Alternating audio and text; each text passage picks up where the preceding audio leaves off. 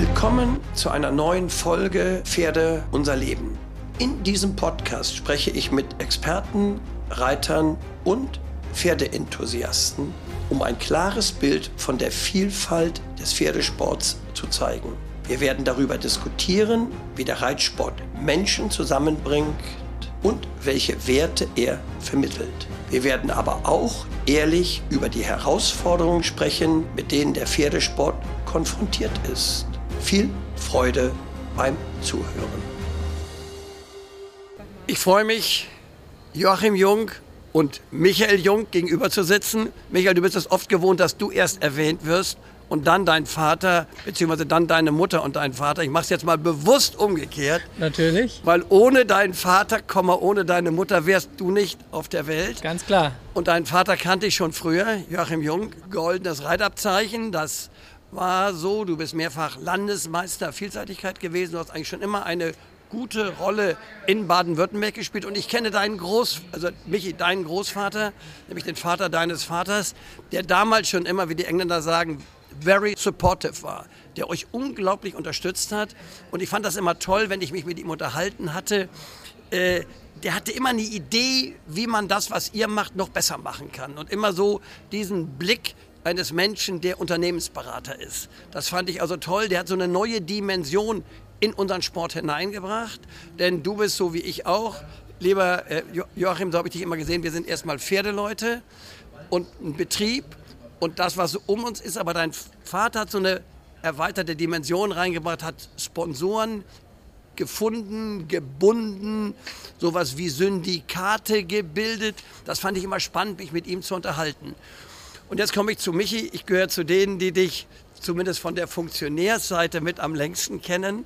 Du weißt, ich habe damals angerufen, als wir in Warndorf ähm, die sogenannte Perspektivgruppe Vielseitigkeit aufgebaut haben. Da hat Reinhard Wendt gesagt, du hast einen guten Kontakt zur Familie Jung, ruf du mal an. Der war sich wohl sicher, dass es nicht erfolgreich sein würde. Und dann habe ich hinterher gesagt, Reinhard, wir haben ein super Gespräch geführt, aber ich kann es total verstehen.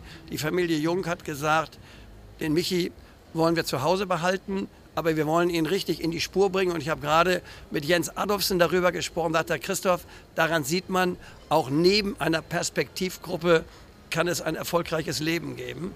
Das fand ich also gut, die Aussage. Und ansonsten muss ich sagen, ich habe dich auf deinem Werdegang hoch in den Seniorensport erlebt, wie du auf allen Ebenen Erfolge hattest, wie du in den Seniorensport hineingewachsen bist. Ganz am Anfang noch so ein bisschen deinen Großvater gespürt, aber der ist dann leider dann gestorben, sodass er die eigentlichen großen Erfolge, die ich hier gar nicht erwähnen möchte, die kann man im Internet nachlesen, dann nicht mehr mitbekommen hat. Aber ich glaube, vielleicht bestätigst du es auch gleich, ohne den Großvater und sowieso ohne deine Eltern wäre der Gang nach vorne nicht so gegangen. Aber ehe ich dich zu Wort kommen lasse, möchte ich was sagen. Ich habe dich das erste Mal gesehen, da warst du zehn Jahre alt. Ich habe dich aber nur auf dem Foto gesehen.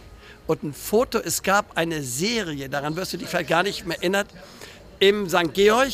Da hat dein Vater, haben deine Mutter, äh, da haben die ähm, äh, Fotos eingereicht oder ein Foto eingereicht von dir. Und da warst du drin mit einem Fuchs. Ich sehe das Bild noch also als wenn ich es gestern gesehen hätte vor mir und sehe, wie George Morris das dich als ganz großes Talent beschrieben hat. Er hat genau gesagt, es war nicht mal ein perfektes Bild vom, vom Stil, aber der hat genau erkannt, welche Kriterien erfüllt sein mussten. Und hat gesagt, das ist ein super Talent. Das war das eine. Und dann hinterher euren langjährigen Landestrainer hat immer gesagt zu Martin Plever und Horst Carsten, ihr werdet noch mal ganz viel Freude, das war der Herr Pape, ganz viel Freude an dem Reiter hier aus Baden-Württemberg haben. Und so ist es geworden. Also äh, die Bundestrainer haben viel Freude, die ähm, deutsche Nation hat viel Freude an dir und ich habe immer viel Freude an dir gehabt, weil wir uns, A, glaube ich, gut verstehen, Michi. Und auch wenn ich dich gerichtet habe, ähm, und irgendwie, wir haben immer offen miteinander gesprochen, muss ich sagen. Und eben auch offen mit deinen Eltern. Und wir haben irgendwie so eine gleiche Blickrichtung. Es ist nicht so, dass ich was Gelbes sehe und ihr seht was Rotes oder umgekehrt. Insofern freue ich mich, dass wir das Gespräch jetzt führen und würde jetzt in dem Falle gerne mit dir anfangen. Die Frage ist ja einfach zu beantworten. Wie bist du eigentlich zum Pferd gekommen? Vielen Dank für die vielen schönen Worte. Ich bin zu den Pferden eigentlich gekommen, indem ich im Stall aufgewachsen bin. Also meine Eltern haben die Anlage gegründet, aufgebaut und wir sind umgezogen und ich bin dann direkt äh, mehr oder weniger mit den Pferden im Stall groß geworden, aufgewachsen. Insofern hatte ich schon immer Kontakt zu den Tieren. Du bist also nicht einer der Buben, um es mal in Süddeutsch auszudrücken, der gesagt hat, also alles will ich, aber nicht Stall. Das wäre ja auch denkbar. Dein Vater ist richtig guter, klassischer, gewachsener deutscher Berufsreiter. Ich glaube, in unseren Bereichen, lieber Joachim, gibt es viele, die es so hingekriegt haben, dass ihre Kinder alles machen, nur nicht reiten. Bei mir war, soweit ich zurückdenken kann, schon immer klar, dass ich reiten will. Reiten, reiten, reiten, irgendwas mit den Pferden machen. War jetzt nicht klar, ob ich Dressurreiter werden will oder springen oder irgendwas, aber auf jeden Fall reiten. Ich wollte ja. das machen, was mein Papa macht und äh, das war von Anfang an klar. Ja. Ist dein Vater, ich kann das mal ganz offen fragen, damals, heute immer in gewisser Weise ein Vorbild gewesen? Auf jeden Fall. Mein Papa hat mit den unterschiedlichsten Pferden alles gewonnen. Äh, die Philosophie war schon immer zu sehen, wo haben die Pferde ihr Talent und da die Pferde zu fördern, egal ob das jetzt Dressur ist oder Springen ist oder Vielseitigkeit ist, egal welche Abstammung oder mit welcher Disziplin sie angefangen haben, dann auch mal ein Pferd, ein Dressurpferd, äh, das vielleicht mehr Spaß am Springen hat, einfach im Springen zu fördern. Und mein Papa hat alles gewonnen und hat immer einen Weg gefunden, mit den unterschiedlichsten Pferden, mit den unterschiedlichsten Problemen dann doch noch einen Kracher draus zu machen. Und das war einfach beeindruckend. Ja. Und das hat dich so beeindruckt, dass du eigentlich auch sagtest, ich will erstmal in meiner Reiterei mich nicht auf eine Disziplin festlegen, sondern will ganz offen sein. Denn du hast ja, wenn man so will, in allen drei Sätteln dich bewährt. Du hast Dressur geritten bis zur schweren Klasse oder sogar bis zum Grand Prix. Das habe ich nicht mehr ganz im Kopf, aber in, die, in jedem Falle bis Intermediat 1. Du hast bis 1,60 gesprungen mit ganz großem Erfolg. Du hast Deutschland oft in Nationenpreisen vertreten, hast große Preise auf vier Sterne CSI-Niveau gewonnen, bis fünf Sterne geritten mit großem Erfolg. Wirklich auch ein echter Siegreiter. Und dann über die Vielseitigkeit brauchen wir gar nicht zu sprechen. Da bist du eigentlich das Ausnahme, nicht Talent, sondern der Ausnahme-Erfolgsreiter des, der letzten Dekade gewesen. Nicht? Oder bist es nach wie vor? Ja, wir hatten nie so viele eigene Pferde. Insofern habe ich immer ein bisschen das geritten, was eben gerade so im Stall war und dann eben das gemacht mit den Pferden, die Disziplinen, die dann gerade angeboten worden sind. Ja. Und da hatten wir am Anfang eben hauptsächlich Dressur- und Springpferde und deshalb habe ich dann auch, was vielleicht auch gut war im Nachhinein, erst mit 14 eigentlich mit der Vielseitigkeit angefangen und dann da meinen Gefallen dran entdeckt. Was ist aus der Sicht des Seniors, lieber Joachim, was ist da zu ergänzen? Denn war, wenn man so will, ein familiales Konzept dahinter, dass du gesagt hast, Mensch, ich habe hier einen Buben, ich habe ja noch einen zweiten Sohn, den Philipp, der in Kanada lebt, aber ich habe einen, den muss ich jetzt richtig an mich ketten, Komma, damit er den Betrieb übernimmt, damit er in meine Fußspuren tritt, obwohl du große hast, wenn ich ganz ehrlich bin, wahrscheinlich sind seine inzwischen sogar noch ein Stückchen größer als deine. Und ist das ein Konzept oder hat sich das irgendwie so ergeben? Also erstmal, um es klarzustellen, meine Fußspuren waren natürlich viel kleiner, bescheidener, aber ich für meine Verhältnisse habe damals den Ausbildungsstall nur mit Kundenpferden bestritten. Also ich habe nie ein eigenes Pferd gekauft, habe so wie der Michael geschildert hat, aus den Kundenpferden, da waren Dressurleute dabei, da waren Springleute dabei. Und dann kam das ein oder andere Pferd, wo man gesagt hat, Mensch, der hat auch Talent für die Vielseitigkeit. Oder der kommt jetzt im Springen nicht bis ganz oben, geht aber dressurmäßig so ordentlich, dass man es auch mal in der Vielseitigkeit probieren könnte. Damals war das der Louvre und äh, da habe ich dann auch ein paar Mal Landesmeisterschaft gewonnen. Aber meine Erfolge begrenzen sich auf den Baden-Württemberger Bereich hauptsächlich. Und für mich war es das Größte, wenn ich auf dem Früher gab es noch diese schönen Turniere, wo S-Dressuren und S-Springen auf einem Turnier waren. Und für mich war das Größte, wenn ich aus der S-Dressur rauskam mit einem tollen Ritt und nahtlos Springpferd gesattelt habe und dann im großen Preis im Springen geritten bin. Auf diese Weise hast du ja auch dein goldenes Reiterzeichen bekommen. Ganz genau. Über die ja. gemischten Erfolge. Ja. Und das ist für mich ja. eigentlich auch die Krönung. Genau. Das findet ja immer weniger statt, dass Reiter beides machen. Den roten Rock anziehen, in Anführungsstrichen, und den Frack auf der anderen Seite.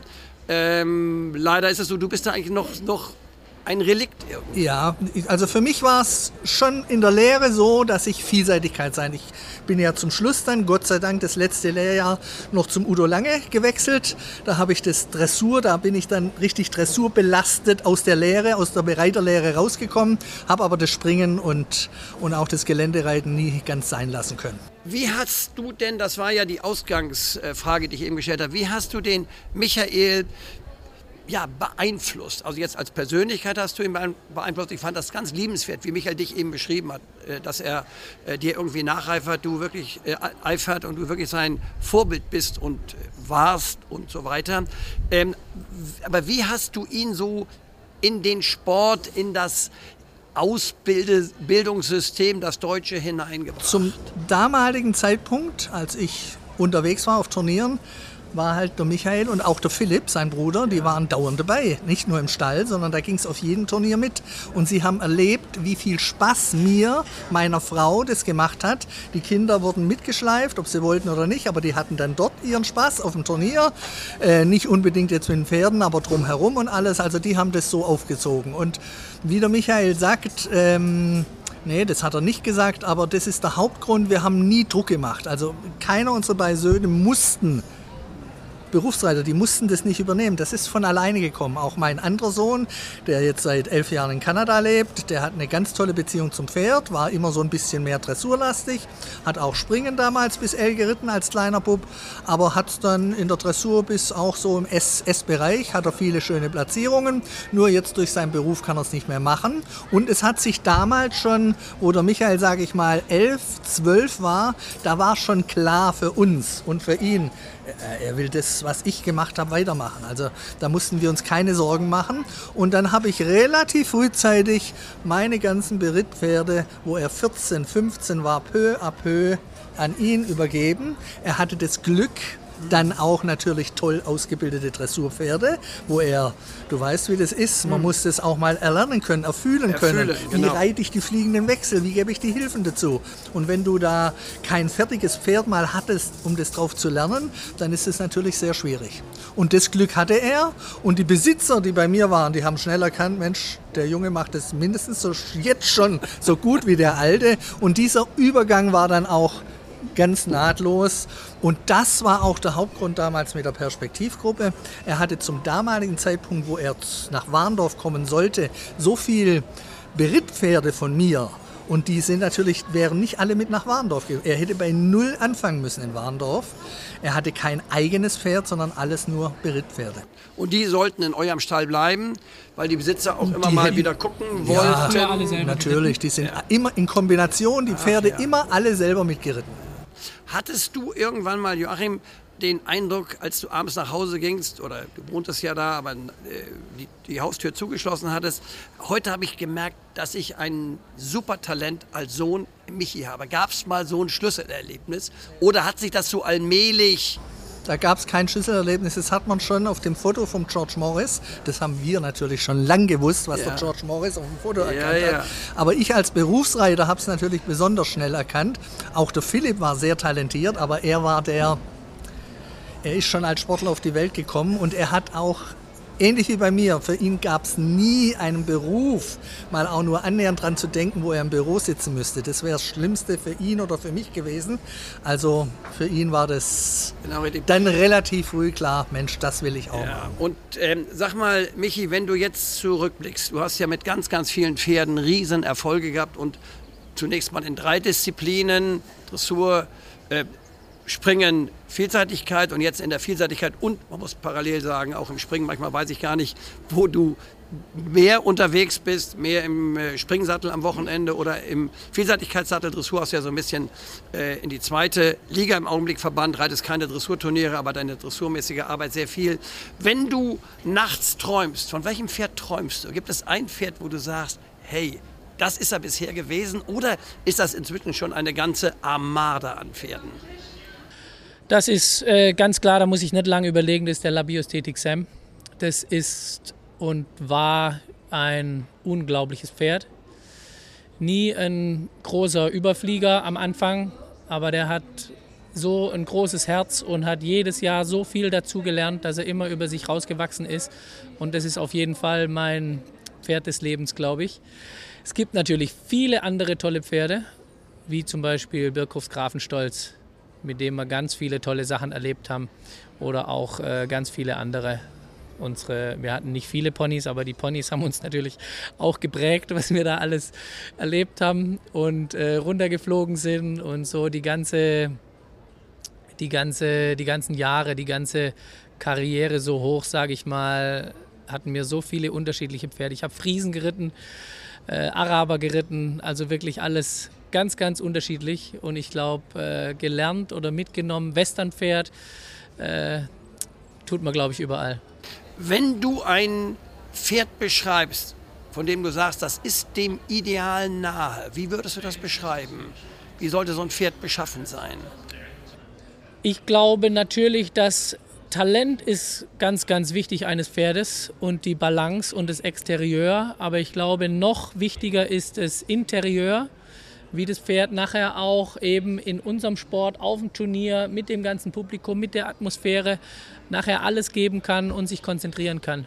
Wie siehst du das als ja, langjähriger, jahrzehntelanger Ausbilder, selbst Reiter, der mich hier ja unglaublich geprägt hat. Wie würdest du das beurteilen? Also zum einen ist ja das die Herausforderung und das macht ja unseren Beruf. Das ist das Salz in der Suppe, ob man mit Schülern arbeitet oder mit Pferden arbeitet. Jeder ist individuell verschieden. Jeder hat so seine Stärken, ob das ein Reiter ist oder ein Pferd ist. Und das ist das Schöne dran. Man muss sich jeden Tag neu Gedanken machen, wie kann ich dieses Pferd speziell, nicht jeden Reiter nach Schema F, nicht jedes Pferd nach Schema F, sondern wirklich die Stärken rauskitzeln. Und in der Vielseitigkeit ist es wirklich nochmal was Besonderes. Ähm, und du erkennst es auch erst relativ spät, wie weit kommt das Pferd bis ganz nach oben. Ähm, und dann überrascht dich das immer wieder, was ein Pferd mit seinem inneren Willen, der Einstellung zu dieser Disziplin, Dressur, Gelände, Springen, äh, das mitzumachen, das Herz dafür hat und das, das kannst du dann auch oft keinem Pferd beibringen. Es gibt auch Pferde, die haben im Gelände einfach nichts verloren, weil sie äh, nicht das Herz dafür haben. Und das spürst du dann als Reiter. Und dann ähm, solltest du dann auch rechtzeitig die Bremse ziehen und sagen, okay, was mache ich mit dem Pferd? Ist es ein gutes Amateurpferd? Ist es vielleicht für einen Springreiter noch was? Oder, oder gibt es ein tolles Freizeitpferd?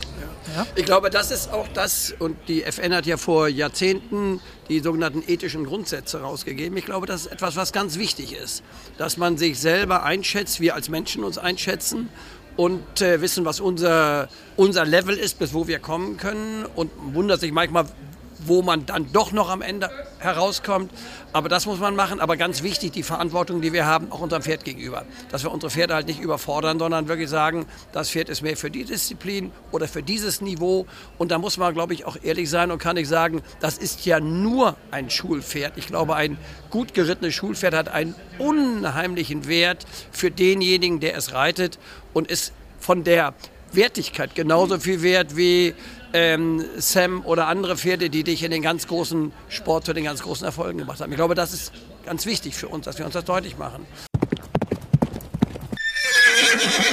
Kennt ihr schon Eisbahn German Horse?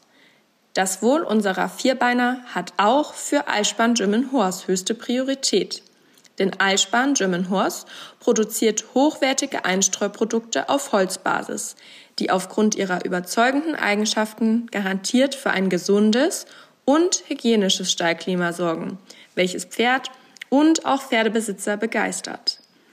Von dieser Qualität sind unter anderem auch die Markenbotschafter Hellenlange Hahnberg, Hans-Dieter Dreher, André Thieme und Michael Jung, den ihr heute in unserem Podcast hört, überzeugt. Die international erfolgreichen Reiter vertrauen auf die konstante Qualität Sie verkörpern zugleich die Unternehmensphilosophie von Eisbahn German Horse. Mit einem zuverlässigen Partner an der Seite können sich die Reiter voll und ganz auf den Sport konzentrieren. Der Erfolg gibt ihnen recht. Als Hersteller von Qualitätseinstreuprodukten auf Holzbasis liefert Eisbahn German Horse auch dir die passende Einstreu für dein Pferd. Die Produkte sind praktisch und sorgen für eine hervorragende Hygiene in der Box. Charakteristisch ist zudem die hohe Saugkraft der Produkte. Die vielfältige Produktpalette umfasst neben verschiedenen Spänequalitäten auch Alternativen wie zum Beispiel Leinenstroh, Strohpellets oder Hanfeinstreu. So bietet Eispan German Horse für jeden das passende Produkt zu absolut fairen Preisen. Du möchtest dich jetzt auch selbst von der Qualität überzeugen, dann besuche doch einfach einmal die Homepage von Eispan German Horse. Diese lautet www.alspan-german-horse.de und fragt dort einen Händler in eurer Nähe oder ein individuelles Angebot an. Sag mal, die erste Frage an den Vater. Äh, das ist ja eine tolle Beziehung, die ihr habt. Die habe ich immer gesehen. Ich habe euch immer als wirklich ein Traumpaar in Anführungsstrichen erlebt. Ähm, wie ist der Unterricht, wenn du ihn unterrichtest? Das ist ja nun seit Jahrzehnten, geht äh, ja fast in Richtung 40 Jahre. Ähm, ging das immer gut oder gab es mal Phasen, wo du sagtest, da ging es besser oder auch mal schlechter? Ähm, was macht eure Beziehung aus und wie kommuniziert ihr gerade in Fragen des Trainings, der Turniervorbereitung etc.? Also toi toi toi, ich kann mich, äh, vielleicht ist auch der menschliche äh, Verstand so ein, eingetaktet, dass man sich nur an das Positive erinnert, aber ich bin auch selber positiv eingegangen, also ich kann mich nur an positive Momente erinnern und damals war natürlich das Unterrichten mit meinem Sohn noch deutlich intensiver, als heute, ist ja klar, er ist Reitmeister und trotzdem ist er sich nicht zu schade, den ein oder anderen Rat vom, vom Papa äh, anzunehmen oder zumindest drüber nachzudenken. Und äh, den Part, den ich früher extrem ausgefüllt hat, den holt er sich jetzt nicht nur bei mir, sondern in vielen Einzelgesprächen, im Springen mit Markus Ening oder mit dem oder mit dem. Und ähm, das ist auch das Wichtige in unserem Sport. Äh, einer hat mal gesagt, ich weiß nicht, wer es ist, beim mit den Pferden lernst du nie aus, egal wie alt du bist, du hast, lernst immer wieder was Neues kennen. Das Reiten wird nicht neu erfunden. Die klassischen Grundsätze haben nach wie vor noch heute Bestand. Und ähm, ja, wie du schon erwähnt hast, ich bin klassisch auf dieser Schiene groß geworden und das habe ich versucht weiterzugeben. Und ja, das Unterrichten, wie gesagt, geht jetzt so ein bisschen mehr, man tauscht sich aus. Ich rede auch nicht die ganze Zeit, wenn ich da am Viereck stehe, sondern das sind dann das eine oder andere Kleinigkeiten und natürlich hinterher wird dann nochmal äh, das eine oder andere ein bisschen mehr analysiert, ganz klar. Wie siehst du das, Michi? Die Frage, die ich deinem Vater stellte, die liegt ja quasi auf dem Tisch jetzt auch an dich. Wie hat sich das aus deiner Sicht dargestellt? Also ich bin äh, glaube ich, mehr wie glücklich und happy. Ich glaube, ich habe äh, die besten Eltern der Welt, ohne jetzt äh, hier wirklich äh, rumzuschleimen. Ich glaube, was man auch so mitkriegt, oft, dass die Eltern viel zu viel Druck machen, dass die Eltern oft mehr Ehrgeiz haben wie die Kinder, dass auch manche Eltern oder auch in anderen Firmen, was man ja auch teilweise mitkriegt, nicht loslassen können und da muss ich sagen, wie mein Papa gesagt hat, wir hatten ein, ein, immer ein super Verhältnis. Ich habe auch die Lehre zu Hause gemacht. Ich war dann zwischendurch immer wieder in anderen Stellen auch, aber habe hauptsächlich die Lehre zu Hause gemacht und äh, war viel zu Hause, aber es ging eigentlich alles immer reibungslos. Sicherlich hat man hier und da äh, mal andere Ideen oder andere Meinungen, aber es war nie irgendwie, dass wir uns deswegen äh, nicht verstanden haben oder irgendwas. Und ich glaube, das ist ja auch gut, dass man ein bisschen unterschiedlich ist, weil man dann denkt man drüber nach und dann diskutiert man ein bisschen und dann probiert man auch manche Sachen aus und merkt plötzlich, hoppla, äh, geht ja doch so. Genau, ich glaube, dieser Austausch auch von zwei verschiedenen Standpunkten ist ja sinnvoll. Und ich glaube, du bist so ein Typ, so habe ich dich immer kennengelernt. Du nimmst das auf, probierst es aus. Du bist jetzt nicht abgeschlossen und sagst, nee, da, damit will ich nichts zu tun haben, sondern du bist ergebnisoffen. Das hat man immer gemerkt, auch wenn ich mal als Außenstehender was sagte oder wir uns unterhalten haben, hat man immer den Eindruck, äh, man redet nicht gegen eine Wand, sondern an jemand, man spricht mit jemandem, der das irgendwie verinnerlicht und versucht es irgendwie umzusetzen. Und wenn es geht, ist gut und wenn es nicht geht, findet er seinen Weg. Also das hat mir immer äh, wirklich gefallen, das Gespräch. Es gibt da auch andere Beispiele, ich sage ich ganz Ich habe es natürlich leicht gehabt. Nicht? Leicht gehabt. Äh, weil die Erfolge dauernd da waren bei ja. Michael. Und ja. er hat mir oft schon in jüngeren Jahren, hat seine Sichtweise zum Erfolg zu kommen, ja. auf die richtige Art und Weise, das war uns ja immer wichtig, oder. Michael auch, nicht nur zu gewinnen, nee, nee. sondern äh, speziell mit dem Sem in der Vielseitigkeit ist ihm ja gelungen, auf eine Art und Weise zu gewinnen, dass es auch im Gelände das kriegst du natürlich auch nicht mit jedem Pferd hin, aber mit dem Sem ist ihm das immer besonders gut gelungen, so spielerisch aussieht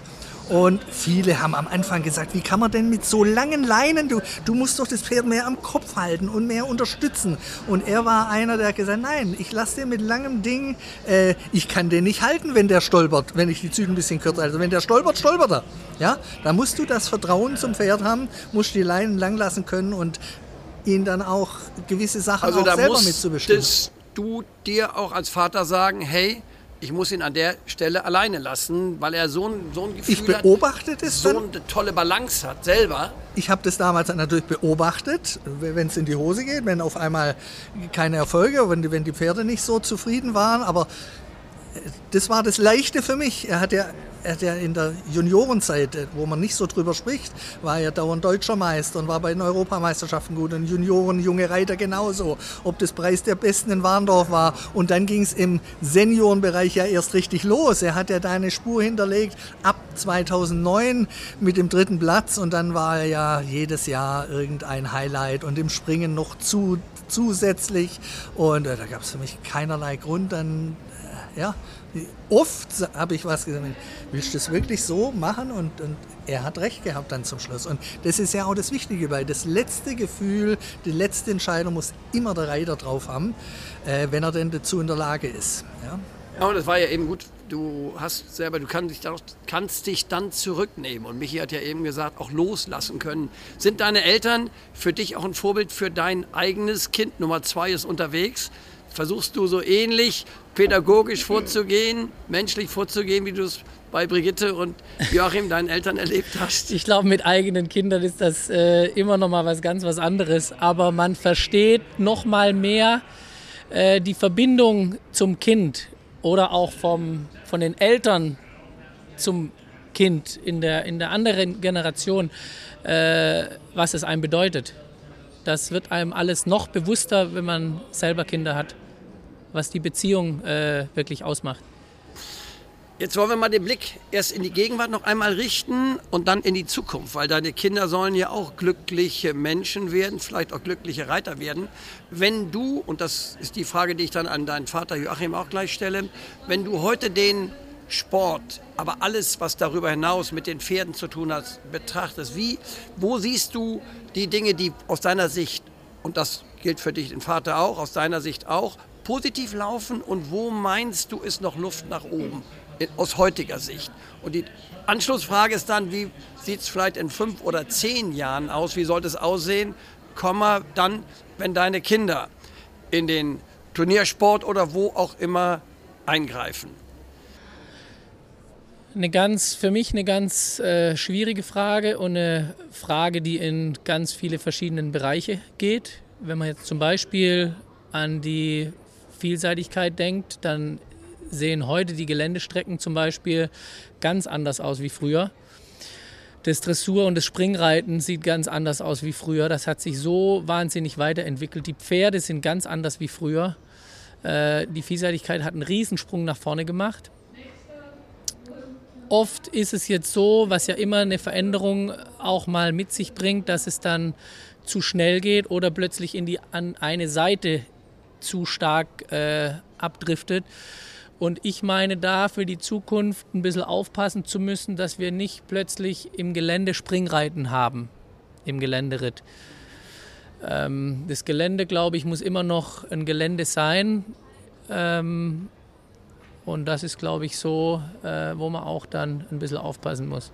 Gut, das ist die Gegenwart, das würde ich aus der Sicht deines Vaters gerne noch mal hören, wie du die Gegenwart im Augenblick siehst, vielleicht auch über den Turniersport hinausgehend. Alles, alles ist im Wandel begriffen und ähm, jede Zeit hat ihre Probleme gehabt. Bestimmt vor 30, 40 Jahren war, waren auch Probleme da im, im Reitsport, aber jetzt sind es ganz andere geworden und wir müssen einfach versuchen, das selber vor der eigenen Haustür, im kleinsten Kreis, immer wieder vorleben, egal wo wir sind, ob wir zu Hause reiten, ob wir auf dem Turnierplatz reiten. Ähm, waschechte Berufsreiter zu sein, einem Pferd gerecht zu werden, wenn es auf dem Turnier mal nicht so läuft, dann ist es eben so. Ähm, da ist der Michael auch, auch äh, hat er überhaupt keine Probleme damit. Da ist dann eher wieder die Eltern, die dann eher geil waren. Warum, warum bist du jetzt da so langsam geritten in dem Springen? Da hättest du ein bisschen schneller reiten können, dann hättest du vielleicht gewonnen. Das, das ist Michael überhaupt nicht mehr wichtig auf den meisten Turnieren. Natürlich gibt es Turniere, da geht es um alles. Da muss man auch, auch mal ein bisschen schneller reiten. Aber viele Turniere, wo wir als Eltern dann dastehen, sagen, warum, warum warum reitet er jetzt so ruhig? Trainieren kann er doch zu Hause. Wenn wir auf dem Turnier sind, wollen wir, doch gewinnen. Aber da ist er eine andere Einstellung dazu. Auch das muss man akzeptieren. Für ihn ist wichtig, ähm, die Pferde dann auf den vielen Springturnieren ja, ja. für ein Hauptspringturnier Weiter vorzubereiten. vorzubereiten. Ganz genau. Mhm.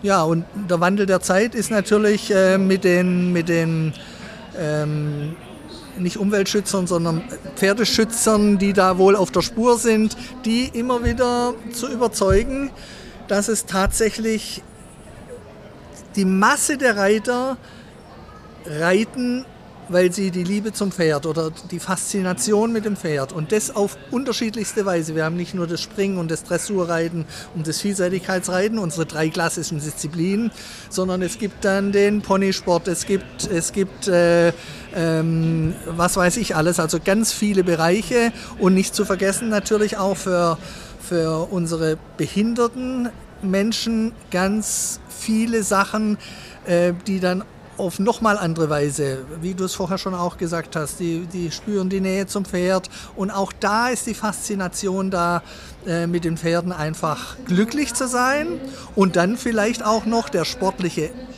Aspekt, dass auch ein behinderter Reiter ganz weit in seiner Disziplin, egal in welcher, aber in seiner Disziplin mit dem jeweiligen Pferd weiterkommen kann.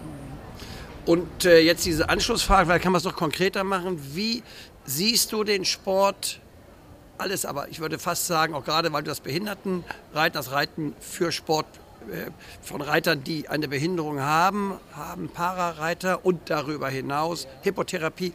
Wie siehst du all das, was die Engländer nennen das Horse Industry, alles rund ums Pferd. Wie siehst du uns in fünf Jahren und wie hoffst du uns in zehn Jahren zu sehen, wenn deine Enkel, dein Enkel ähm, ja, dann hoffentlich mit der gleichen Passion im Sattel sitzt, äh, sitzen, Mehrzahl, wie es Philipp und Michael tun bzw. getan haben? Da tue ich mich ähnlich schwer wie mein Sohn, wie der Michael. Ähm, das ist wirklich schwer vorauszusehen.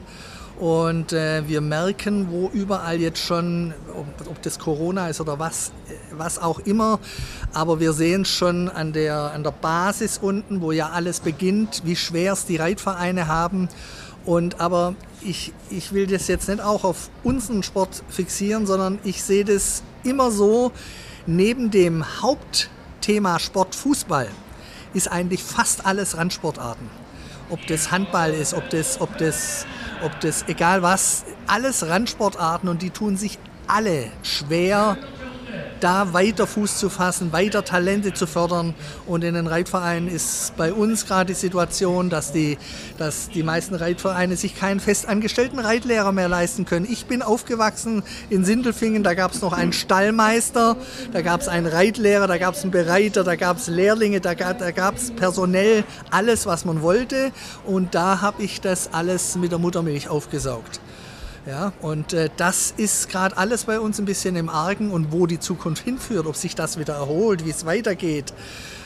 Ich kann nur hoffen, dass das alles so weitergeht und man muss alles dafür tun. Jetzt du auf deine Weise und wie gesagt, wir im etwas kleineren Bereich zu Hause auf den Turnieren, was ja auch nicht so klein ist, aber immer als Vorbild fungieren und nicht den Gesprächen aus dem Weg gehen, sondern offen auf die Leute zugehen, die vielleicht mit dem Sport eher so sind und die dann zu überzeugen, Mensch, guck doch mal.